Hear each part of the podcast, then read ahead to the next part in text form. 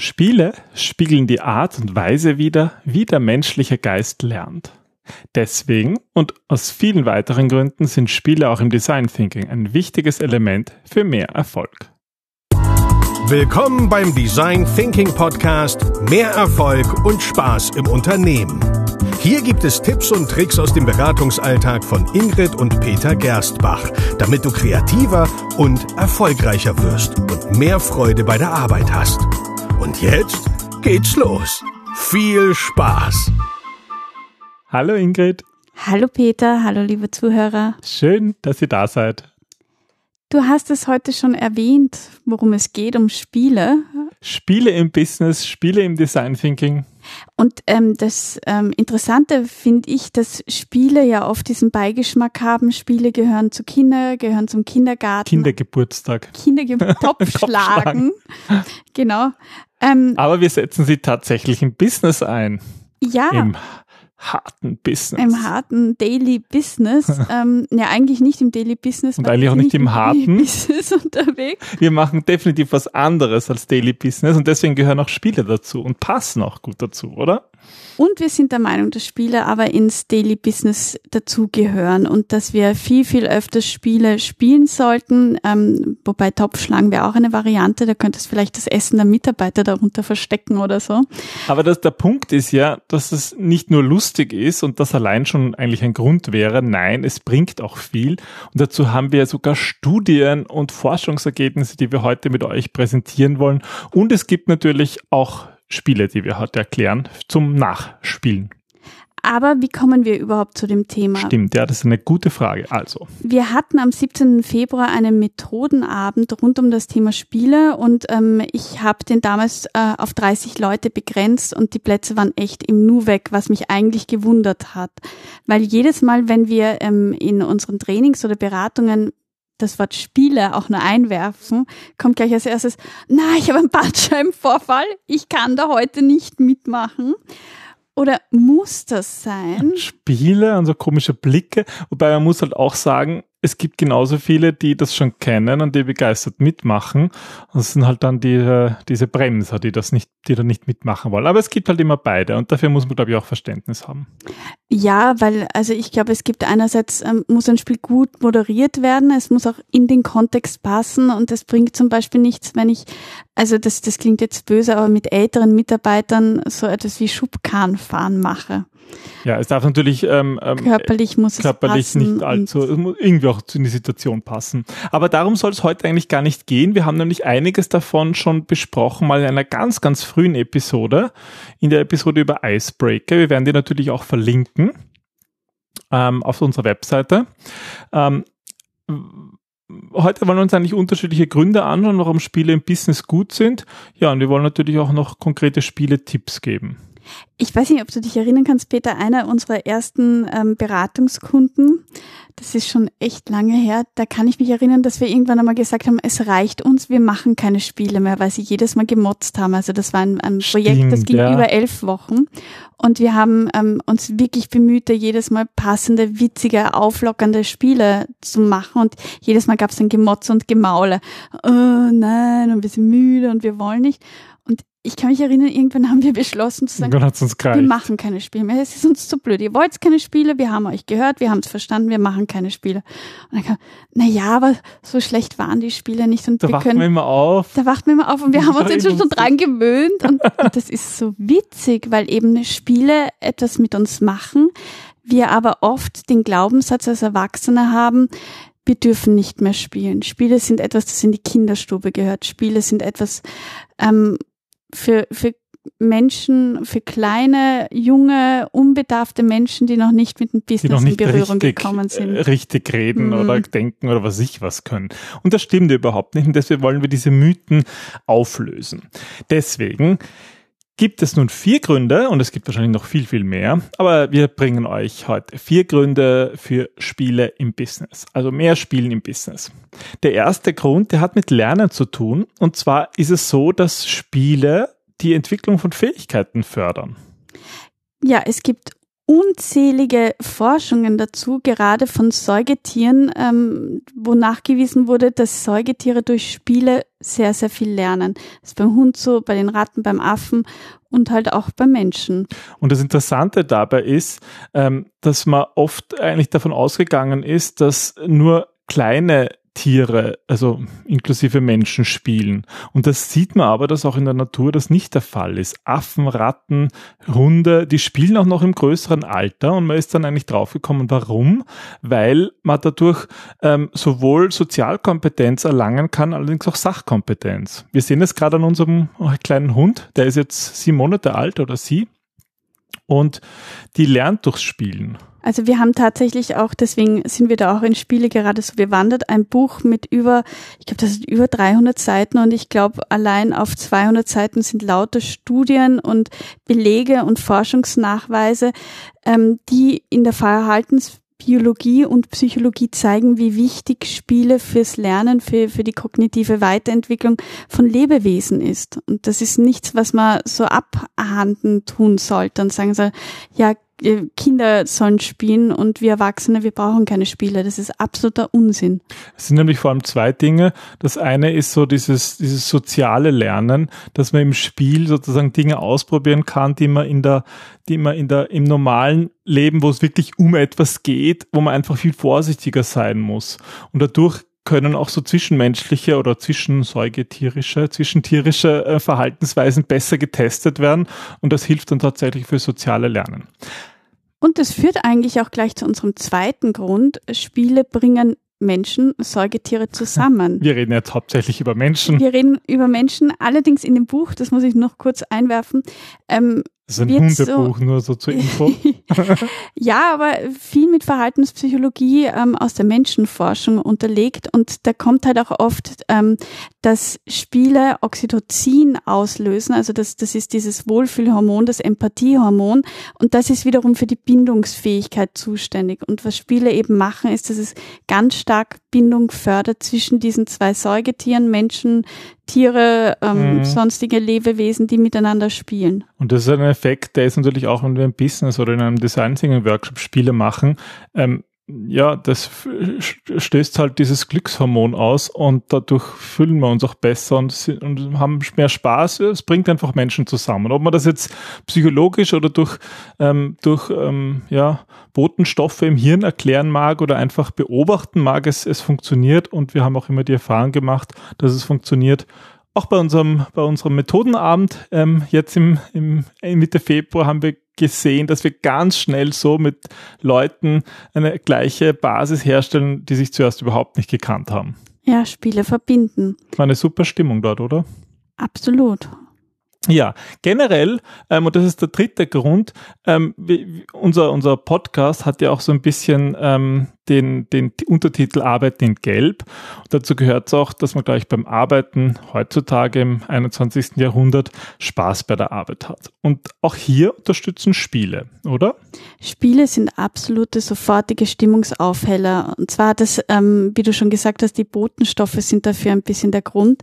Humor aktiviert nämlich das Dopamin-Belohnungssystem des Gehirns und stimuliert dadurch auch die Motivation und das Langzeitgedächtnis. Das heißt, je mehr wir über etwas lachen, desto mehr äh, oder desto besser erinnern wir uns an Dinge, die passiert sind. Ja, das ist auch der Grund, warum das Spiele tatsächlich das, das Konzentrations- und das Lernvermögen steigert. Das heißt, wenn wir etwas Wichtiges machen, zum Beispiel wenn wir ein, ein Training machen, wo die Leute was lernen sollen oder wenn wir im Unternehmen wichtige Erkenntnisse erarbeiten in einem Workshop, dann ist da, kommen wir inhaltlich weiter, wenn wir parallel oder davor oder danach Spiele machen, um diese, ja, diese, diese Wirkungsweise unseres Gehirns optimal zu unterstützen. Genau, und der Grund ist das Dopamin-Belohnungssystem, das das Ganze auslöst. Mhm. Ja, und der vierte Grund? Spiele helfen dabei, mit Fehlern umzugehen. Da gibt's eigentlich ähm, das, das sind Dinge, die man sich, glaube ich, gar nicht vorstellen kann. Aber auch da gibt's Untersuchungen und, und, und Überlegungen dazu, oder? Ich habe dazu auch schon einmal einen Blogartikel geschrieben. Und zwar ähm, gibt es den Begriff der Zone der proximalen Entwicklung. Du darfst jetzt den Namen von dem Herrn, der das erforscht hat, Lev Vygotsky. Dankeschön. Ähm, und da geht es eigentlich äh, darum, dass es eine, eine Zone gibt oder einen Bereich zwischen dem, was eine Person ohne Hilfe erreichen kann und etwas, das sie nur erreichen kann, wenn sie Hilfe bekommt. Und ähm, Untersuchungen zeigen eben, dass Spiele einfach in diesen Bereich hineinspielen, wo es darum geht, dass wir uns dazwischen bewegen. Wir machen nämlich auch bei den Spielen, und da kommen wir dann auch gleich zu ein paar möglichen Beispielen, wir machen bei diesen Spielen auch Dinge, die halt ein bisschen aus unserer Komfortzone ist. Manchmal ist es ja auch das, dass dass es uns unangenehm ist, dass mhm. wir irgendwie so machen einfach, wo man sagt, kann man das jetzt machen, weil die Spiele halt oft auch irgendwie doof sind oder lustig halt irgendwie. Und das, das allein ist ja schon außerhalb der Komfortzone bei den meisten Menschen deswegen ist es, finde ich, auch immer so wichtig, dass es gut anmoderiert wird und auch im richtigen Kontext passiert. Absolut, ja. Und das Zweite ist halt auch, dass man beim Spiel selber Dinge macht, zum Beispiel Bewegungen oder so, die man normalerweise nicht tut. Also das ist auch körperlich so ein bisschen außerhalb der Komfortzone. Mm. Auch wenn es, wie wir eingangs schon gesagt haben, nicht Dinge sein sollten, die jetzt Verrenkungen oder irgendwelche ganz besonderen sportlichen Fähigkeiten voraussetzen. Nein, aber es gibt zum Beispiel Spiele, wo man die Michael Jackson ähm, Schritt, also in den Schrittgriff nicht Technik, aber Geste zeigt. Und, und das macht Gesten. man doch normalerweise im Alltag während des Gehens nicht so oft. Und das sind so Dinge, die einfach helfen, ja, dass wir uns kreativer spüren, fühlen, dass wir irgendwie mehr Spaß bei der Sache haben, dass wir andere zum Lachen bringen und dass wir damit lernen, dass Ernsthaftigkeit uns nicht sehr weit bringt im Leben und im Business. Ja, und ich meine, man kann natürlich manchmal ernsthaft sein, aber wenn dann Spiele dabei helfen, dass die wichtigen Themen auch im Kopf bleiben und gespeichert werden, ja, dann glaube ich, ist das ein guter Grund, Spiele mehr einzusetzen. Ich kann mich ja bei dem Methodenabend an zwei oder an drei Spiele gut erinnern und ich ähm, fände es wäre an der Zeit, dass wir die einfach mal herausziehen und uns bei den Spielemitmachern oder ähm, Spielpaten in diesem Fall bedanken. Und ja, zwar, das finde ich eine nette Idee. Was hältst du vom Toasterspiel vom Valentin? Genau, der Valentin hat bei unserem Methodenabend ein Spiel gemacht, das meistens genannt wird das Toasterspiel, obwohl ähm, es unterschiedliche Namen haben könnte. Warum, wie funktioniert das? Beim Toasterspiel ähm, stehen, äh, stehen die Spieler alle in einem Kreis und eine Person steht in der Kreismitte oder die Person, die in der Mitte steht, bekommt einen Begriff, eine vordefinierte Aufgabe zugerufen. Und ähm, diese Person muss dann diese Aufgabe erfüllen. Zum Beispiel beim Toast soll es so auf und ab springen, wie halt der Toast in einem Toaster so auf ja. und ab springt, wenn er fertig ist. Aber was eben dazu kommt, dass die, die neben dieser Person stehen, sozusagen den Toaster spielen. Also, dass die die Arme so aufmachen. Rechts und links, ja. Rechts und links, um den Toaster zu sein. In der Mitte hat man den, den Toast. Und die, die fangen dann den Toast quasi auf, oder? Genau, ja, die lassen ihn halt da springen. Ja, oder dann, dann gab es noch den ähm, den Mixer, ähm, wo irgendwie die beiden Äußeren mit dem Finger ähm, auf, auf den Kopf des Mittleren ähm, zeigen und sich dabei drehen, so wie die Mixerstäbe ähm, was gab's noch? Ich kann mich noch an, an den Elefanten erinnern. An den Elefanten, wie ging der Elefant? Naja, da sind sozusagen der, der Spiel in der Mitte macht so einen, so einen Rüssel, weißt du, die Hände so verknoten, ja. mit der Nase halten und links und rechts wird ein Ohr geformt. Das schaut halt wirklich aus wie ein Elefant. Das finde ich ziemlich kreativ. Und ich muss echt sagen, Valentin, du hast es hervorragend anmoderiert. Ich bin allein bei der Anmoderation schon am Boden vor lauter Lachen gelegen. Ja, und das ist halt das, das, ist das was wir erreichen wollen. Dass es lustig ist und dass alle mitmachen und und so funktioniert das Mixerspiel. Was hatten wir noch? Wir hatten die Äpfelzeichnen. Ja, wir hatten Äpfelzeichnen. Ähm, da war so die Idee, da so ein bisschen eine Challenge zu machen. Wir nutzen, wir waren ja bei uns im Design Thinking Space und da haben wir diese doppelseitigen Whiteboards, die haben sich super geeignet. Mhm. Und was, was die Idee bei diesem Spiel ist, ist, man zeichnet so, ein, so eine Tabelle auf mit neun, zwölf oder, oder 16 Feldern und macht zwei Teams und beide Teams äh, müssen in möglichst kurzer Zeit möglichst viele Begriffe zeichnen, wo Apfel vorkommt. Also mhm. Also zum Beispiel ein Apfel oder ein Apfelbaum oder einen Apfelkuchen und das halt alles aufzeichnen, ohne zu schreiben. Und jeder im Team sozusagen, es gibt einen Stift auf jeder Seite und jeder im Team zeichnet halt das auf und dann ist der nächste im Team dran und die ersten, die fertig sind, haben gewonnen. Und hatte es auch tatsächlich was mit Äpfel zu tun, die Antworten? Ich ah, schon. Apfelwurm ja, irgendwann, also ich, ich habe da mitgemacht in einem Team und irgendwann ist mir nichts mehr eingefallen mit Apfel.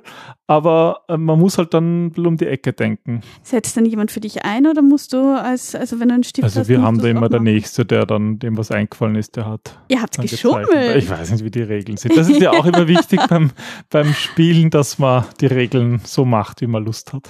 Ah, das ist beim Spiel mit dir immer sehr interessant. Du änderst die Regeln da mittendrin Das oder es fällt dir was dazu. Neues ein. Aber das ist wieder ein anderes Thema.